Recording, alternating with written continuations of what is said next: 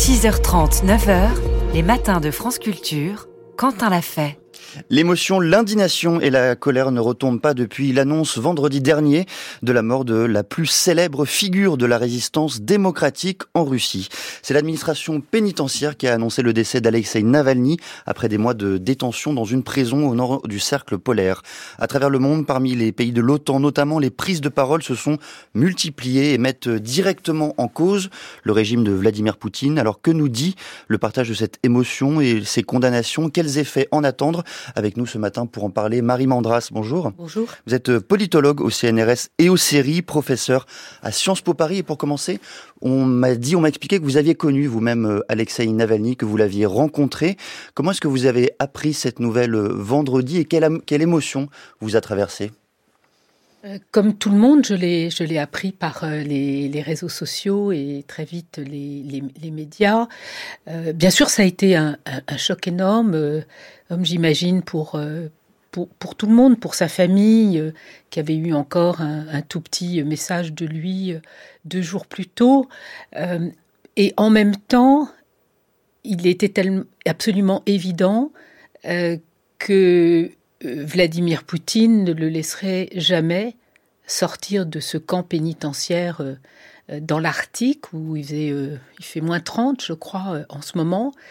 Euh, il faut comprendre que donc c'est un assassinat à répétition et je dirais pas à petit feu parce que euh, un empoisonnement au Novichok en août 2020, on peut pas dire que voilà, c'était vraiment euh, un meurtre et qui a de manière absolument incroyable, raté. Il faut, faut, je crois qu'il faut repartir de, de l'empoisonnement euh, avant que Navalny ne saute dans un avion à Tomsk, en Sibérie, euh, pour euh, revenir à, à, Moscou, parce que Navalny était un, un homme politique, donc il voyageait beaucoup dans les provinces et les républiques de la Fédération de, de Russie. Euh, et donc, euh, c'était pas la première tentative de, de l'empoisonner.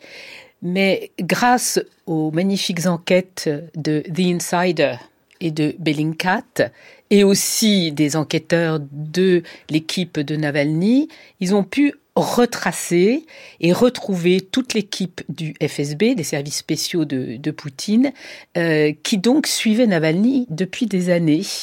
Et Navalny a même réussi ce coup de force euh, d'avoir les noms, les téléphones, les visages de tous les empoisonneurs et euh, d'en coincer un euh, au téléphone en se faisant passer pour, euh, pour quelqu'un d'autre. Pour Vladimir Poutine,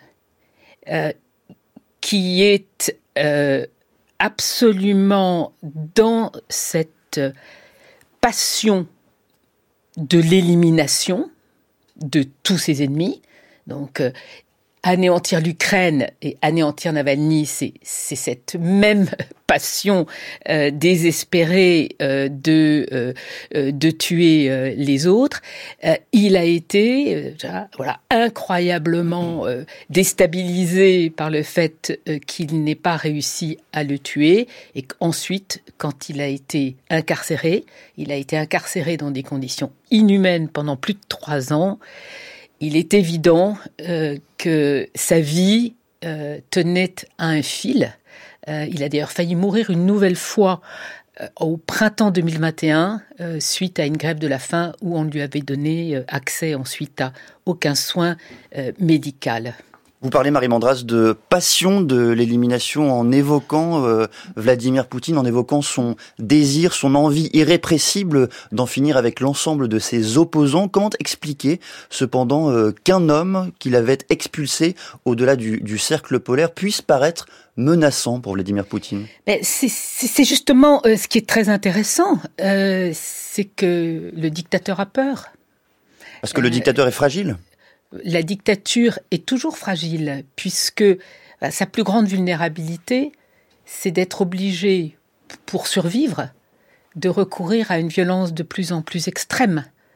Euh, euh, éliminer Navalny et agresser l'Ukraine et décider qu'on va anéantir l'Ukraine et la nation ukrainienne, c'est la même chose au fond. donc, et je crois que ce, qui est important de dire également, c'est que Navalny, depuis des années, il n'est plus un opposant. Il est le grand résistant à la dictature. Et donc je, préfère utiliser ce terme de résistance. La Russie, aujourd'hui, est en résistance contre la dictature et contre la guerre qu'elle mène en Ukraine. L'autre grand mystère, vous avez euh, commencé à l'évoquer, c'est peut-être euh, le retour de Navalny en Russie après son empoisonnement en janvier 2021. Pourquoi, selon vous, est-il rentré? Est-ce que, pour vous, il n'y avait pas d'autre issue pour lui de rentrer en Russie, de jouer le jeu institutionnel, de se placer face à Poutine? C'était déjà, euh, en janvier 2021, une dictature. Euh, Poutine avait fait tuer Anna Politkovskaya, Boris Nemtsov en 2015, qui était un ancien premier vice-ministre euh, de Boris Yeltsin. Je ne vais pas vous faire ici la liste des, assassinats politiques. Non, mais justement, Donc, euh, pourquoi rentre-t-il par courage, par inconscience Le sait-on? Par courage, certainement. Inconscience, non. Il savait très bien qu'il serait arrêté en, en arrivant. il considérait que s'il restait euh, forcé à l'exil, il n'aurait plus une place centrale euh, dans la conscience russe et qu'il ne pourrait pas soutenir euh, la, la, résistance. Il est clair que il a fait ce geste de rentrer, sachant très bien que sa vie était en danger, puisqu'il avait déjà failli mourir six mois plus tôt, mais aussi pour empêcher Vladimir Poutine et son système de refermer complètement le couvercle sur leur pays et leur population. Et dire, là, je suis peut-être derrière les barreaux dans un cachot de 2,50 m par 2,50 m, mais je respire encore. Il y a un consensus, un consensus euh, très fort euh, parmi les chancelleries occidentales en Europe, aux États-Unis, au Canada, quant à la réaction suite au décès d'Alexei Navalny. Comment est-ce que vous interprétez ce consensus? Est-ce qu'il peut provoquer une réaction internationale forte? La réaction internationale, elle, elle est déjà là. Euh, le problème que nous avons, c'est que nous sommes face à une dictature qui fait la guerre, qui ne laisse plus rentrer personne chez elle, euh, et qui euh, essaye de se débarrasser de, toutes les voies à l'intérieur de la Russie et à l'extérieur de la Russie. Donc nous ne pouvons travailler et obtenir un changement notamment pour les 500 prisonniers politiques euh, incarcérés en Russie, que si nous attaquons directement la dictature dans euh, ce qui la porte aujourd'hui et la maintient au pouvoir, c'est la guerre en Ukraine. Donc, euh, je pense que la réaction, et on l'a beaucoup lu ce week-end, c'est si nous voulons aider euh, à la libération des Russes de la dictature et des Ukrainiens de l'agresseur, il faut absolument donner tous les moyens à l'Ukraine euh, de, gagner et de gagner rapidement pour que Vladimir Karamurza, Ilya Yashin et beaucoup d'autres résistants euh, qui ont été condamnés à de très longues peines de prison puissent survivre et nous proposer des projets pour une future Russie. Est-ce que l'opposition au régime de Vladimir Poutine, aujourd'hui, Marie Mandra, se déploie principalement à travers la diaspora russe à travers le monde? De nouveau, je préfère parler de résistance parce que dans une dictature, il n'y a pas d'institution de l'opposition. Hein. Il n'y a pas de parlement, il n'y a pas de parti politique, il n'y a, pas d'opinion publique, il n'y a, plus rien. Donc, euh, je dirais, je préfère parler de résistance euh, et euh, de, de, Russie démocratique mhm. en, exil. elle est très forte, elle s'organise de mieux en mieux. Je pense que la disparition d'Alexei Navalny va accélérer la coordination et euh, le consensus euh, au sein euh, des, différents mouvements politiques russes.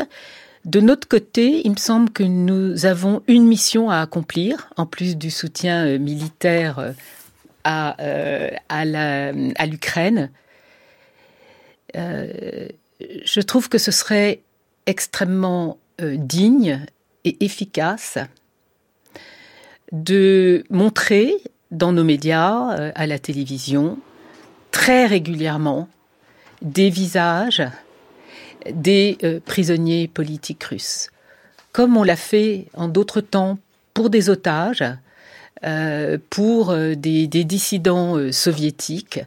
Je pense que si, plutôt que de passer en ligne en boucle des discours insensés et brutaux de Vladimir Poutine, ce serait très utile de montrer ces visages et euh, euh, de rappeler euh, que nous soutenons tous les démocrates et tous ceux qui veulent délivrer les pays. Navalny était le visage de la résistance. Il y en a d'autres. C'est à nous de les montrer tous les jours. D'un mot, Marie Mandras, on a entendu euh, la femme d'Alexei euh, Navalny prendre euh, la parole lors de la 60e conférence de Munich sur la sécurité. Qu'est-ce que cette parole représente? Qu'est-ce que sa femme même représentait à ses côtés, au-delà même du symbole? Yulia Navalnaya est une, une femme tout aussi exceptionnelle que, que son mari. elle ne l'a jamais empêché de, de prendre tous ces, de, tous ces risques et elle a partagé son engagement total dans la lutte contre la, dictature et contre la corruption. Elle a été d'une dignité exceptionnelle euh, à Munich et elle a répété le testament qu'Alexei Navalny avait fait en vidéo euh, avant de, se faire arrêter euh, en Russie. nous devons tous ensemble mettre fin à ce régime abominable qui fait subir, qui inflige tant de souffrances à mon pays et à ma famille. Merci beaucoup Marie Mandras. Je rappelle que vous êtes euh, politologue au CNRS et au CERI, professeur à Sciences Po Paris et je signale cet ouvrage, La guerre permanente, que vous signez, l'ultime stratégie du Kremlin. C'est paru aux éditions Kalman Lévy. Il est 6h52 sur France Culture.